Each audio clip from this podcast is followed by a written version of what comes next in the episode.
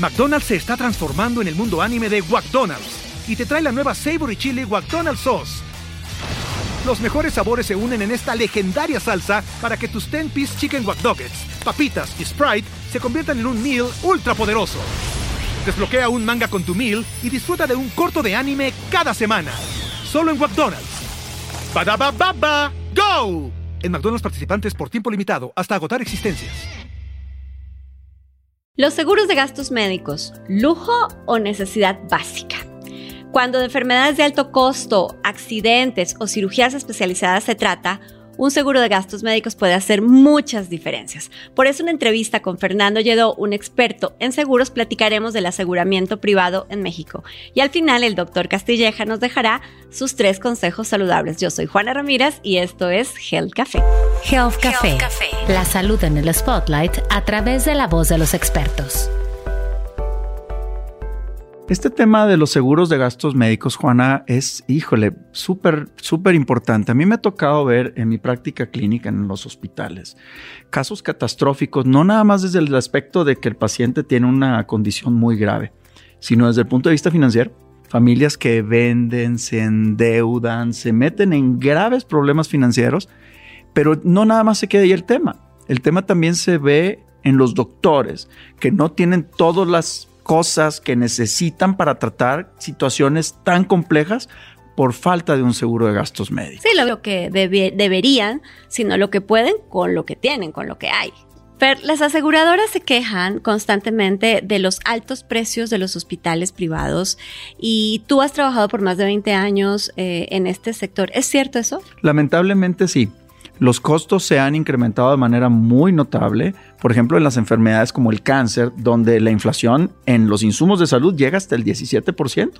El costo, por ejemplo, de los stents o de los materiales de ortopedia, osteosíntesis, placa, es ahorita tremendamente elevado y eso afecta directamente al bolsillo de las familias. Claro, es que no es menos cierto ahora que lo pienso con lo que estás diciendo, que los hospitales privados también compran los insumos, es decir, los medicamentos, los dispositivos, los equipos, a un precio considerablemente más alto del que se adquiere en el sector eh, público. No, y definitivamente, si a eso le agregas todo el estrés y los gastos y la gente que deja de trabajar para estar con sus familias, el costo al final del día es tremendo. Y en quien no tiene un seguro de gastos médicos, catastrófico. Bueno, pero hablando de esto, ¿qué tal si conocemos cuáles son las nuevas tendencias en salud? Nuevas tendencias en salud.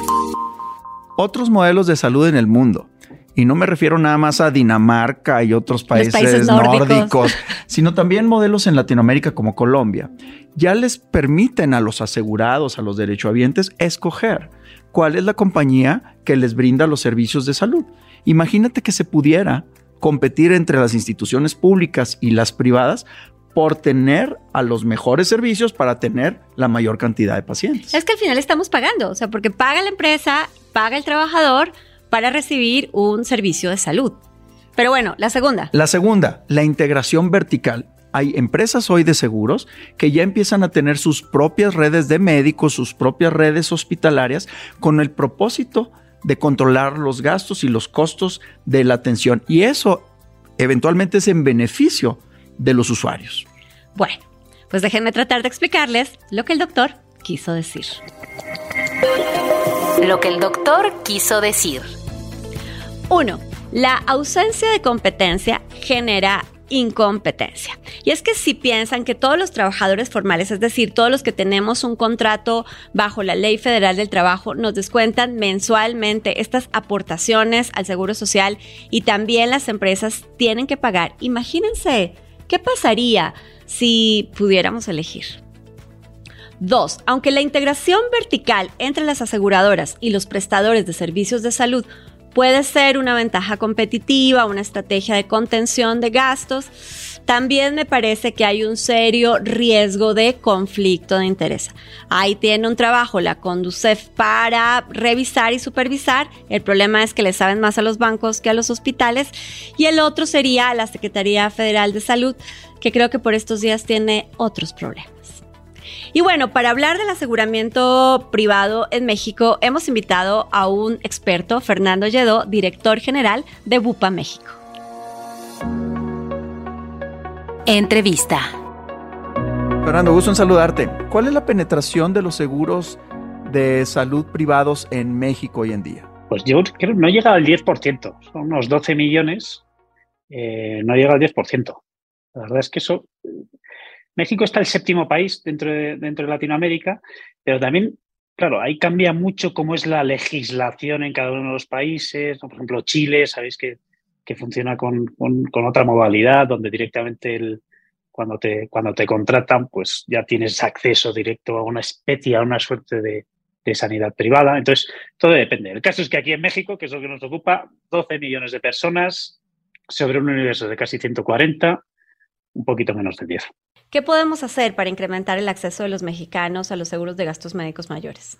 Yo creo que aquí se juntan dos cosas. La primera es la oferta que existe, la oferta asistencial que existe. Y yo creo que ahí México todavía tiene recorrido. No está mal dentro de, dentro de los seguros de salud, por tanto, toda la sanidad privada. Pero yo creo que cuanta más oferta asistencial haya, se van a generar dos cosas. Uno, que tu capacidad de compra mejore, por tanto, las primas, ¿no? siempre cuando das un, producto, una de las, uno de los drivers, y sobre todo aquí en México, es lo que pagas por ese seguro, tendrás más capacidad de negociación y, por tanto, tendrás unas primas, un precio de adquisición un poquito más, más reducido. Y la otra es desde el punto de vista asegurador. Yo cuando llegué a México, lo primero que me llamó la atención es la complejidad de los seguros. Son tremendamente complejos de usar. Entonces, a mí me llama mucha la atención porque dan poca certeza. Entonces, tú al final contratas, pagas una prima, pero luego empieza el deducible, luego empieza el coaseguro, luego empieza la suma asegurada. El caso es que al final generan poca certeza. A mí me decía, no, es que la cultura en México, el seguro, yo creo que puede haber algo de cultura, pero también yo creo que la responsabilidad de las aseguradoras está en construir una serie de productos que al final lleguen a más gente, con más coberturas o coberturas distintas, con canales de distribución actuales, nuevos, con una forma de dar medicina eh, pues que no sea la tradicional, sino que te puedas adaptar. Entonces hay un trabajo de oferta asistencial, hay un trabajo de la prima y hay un trabajo, pues, desde luego, de la aseguradora con el producto. ¿Por qué es una buena idea tener un seguro de gastos médicos en México? Hombre, yo creo que es una buena idea, entre otras cosas, porque te garantiza la inmediatez del servicio. Que eso yo creo que cuando estás enfermo, lo primero que quieres es curarte. Y lo primero que necesitas para curarte es inmediatamente acudir a un centro de calidad y que, y que te atiendan las famosas listas de espera, la calidad del servicio, todas estas cosas. Entonces, la ventaja, o sea, yo lo que creo es que en la sociedad tiene que haber dos cosas, una, la parte pública y la parte privada. Las dos juntas son mejores que una de las dos, que cada una de las dos por separadas. Por tanto, la unión de las dos, dos fuerzas trabajando hacia un mismo objetivo, creo que es lo bueno. Los seguros de salud lo que te garantizan es calidad del servicio, eso es fundamental, y dos, inmediatez. Y regresando un poco sobre lo que platicabas al comienzo de la responsabilidad que también le queda a las aseguradoras, a los brokers, a todo este sistema para comunicar los beneficios de una póliza. Una cosa que genera mucha confusión es la diferencia entre qué es una póliza de gastos médicos mayores y qué es una póliza de gastos médicos menores. Normalmente la gente se imagina que es como como que una tiene en dinero más cobertura que otra. ¿A qué se refieren esas diferencias de las pólizas? Luego, todo lo sencillo que soy capaz de explicarlo. ¿vale? Una póliza de gastos médicos mayores es cuando estás enfermo, cura la enfermedad. Tienes que estar enfermo para hacer uso de ella. Una póliza de gastos médicos menores está más enfocada a la prevención. ¿Vale? ¿Por qué tiene unas sumas aseguradas mayores? Porque cuando estás enfermo, estás sometido a una cirugía o cualquier otro tipo de cosas, el gasto que genera es mucho mayor que la propia consulta, no sé, en mi caso, a mi edad ya el urólogo, pues cuando voy al urólogo eh, cuando me toca, pues eh, eso es una parte de gasto médico menor. Un tema interesante y que tiene que ver con esta resistencia de los pacientes o de los usuarios a adquirir seguros es el temor a los gastos ocultos. ¿Existen realmente gastos ocultos para estos clientes de las compañías de seguros? Yo creo que no. O sea, una cosa que tiene, o sea, el, sector seguros, igual que el, como todo sector financiero, está tremendamente regulado. Es decir, no hay margen a que puedas ocultar, aunque yo quisiera, como director de UPA, no lo podría ocultar nada, porque está el regulador que me exige a tener la letra pequeña muy clara. ¿Qué es lo que pasa? Que os lo decía al principio, que es un seguro complejo de usar. Lo que genera, no creo que haya nada oculto, lo que genera es dificultad a la hora de entender qué es lo que tienes cubierto no, porque siempre hay diferencias con el pago. Tú vas a un hospital y al final entra en juego el deducible. Cuando ese deducible ya lo has llenado, esa parte del deducible que tú tienes que pagar, la pagas tú, pero luego hay otra parte que paga la aseguradora, luego aparece el coaseguro. Todo una dificultad tremenda. Yo creo que lo suyo está en dar productos que sean sencillos, que tú vayas con tu tarjetita, vayas al médico y te olvides de todo, que es en lo que estamos. ¿Cómo te imaginas el futuro del aseguramiento privado en México? Yo me lo imagino muy bien, porque yo creo que cuando hay competencia, competencia sana, como la que, como la que hay ahora mismo en México, al final, yo siempre creo que mueve a la mediocridad el no tener un rival, porque no te inspira a, mejorar, ¿no? Siempre, siempre tienes el, la cuenta del banco llena. Gracias a Dios en México cada vez hay más aseguradoras trabajando más. Por tanto, cuando hay más competencia, desarrollas más el ingenio, la innovación y a partir de ahí todo mejora. O sea que yo creo que el futuro no puede ser, no puede ser mejor, porque México es un país enorme y con unas posibilidades eh, gigantescas. Así es. Buenísimo, pues gracias Fernando por estar aquí con nosotros. Consejos saludables. Consejo número uno.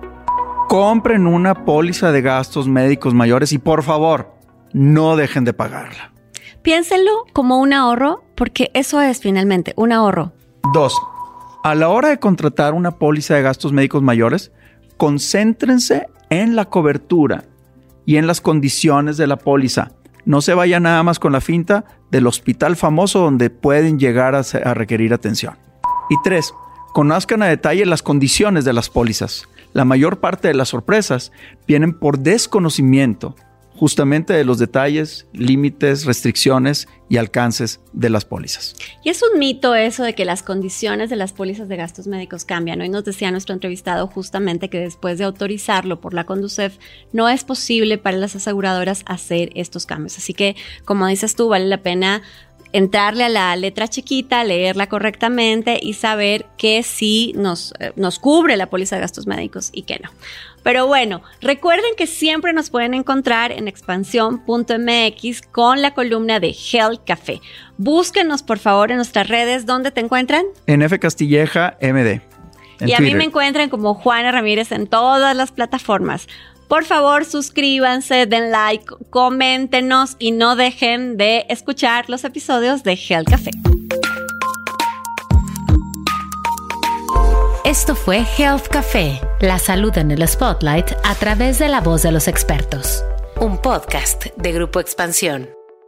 Waiting on a tax return? Hopefully it ends up in your hands. Fraudulent tax returns due to identity theft increased by 30% in 2023. If you're in a bind this tax season, LifeLock can help. Our US-based restoration specialists are experts dedicated to helping solve your identity theft issues and all LifeLock plans are backed by the Million Dollar Protection Package. So we'll reimburse you up to the limits of your plan if you lose money due to identity theft. Help protect your information this tax season with LifeLock. Save up to 25% your first year at LifeLock.com slash aware.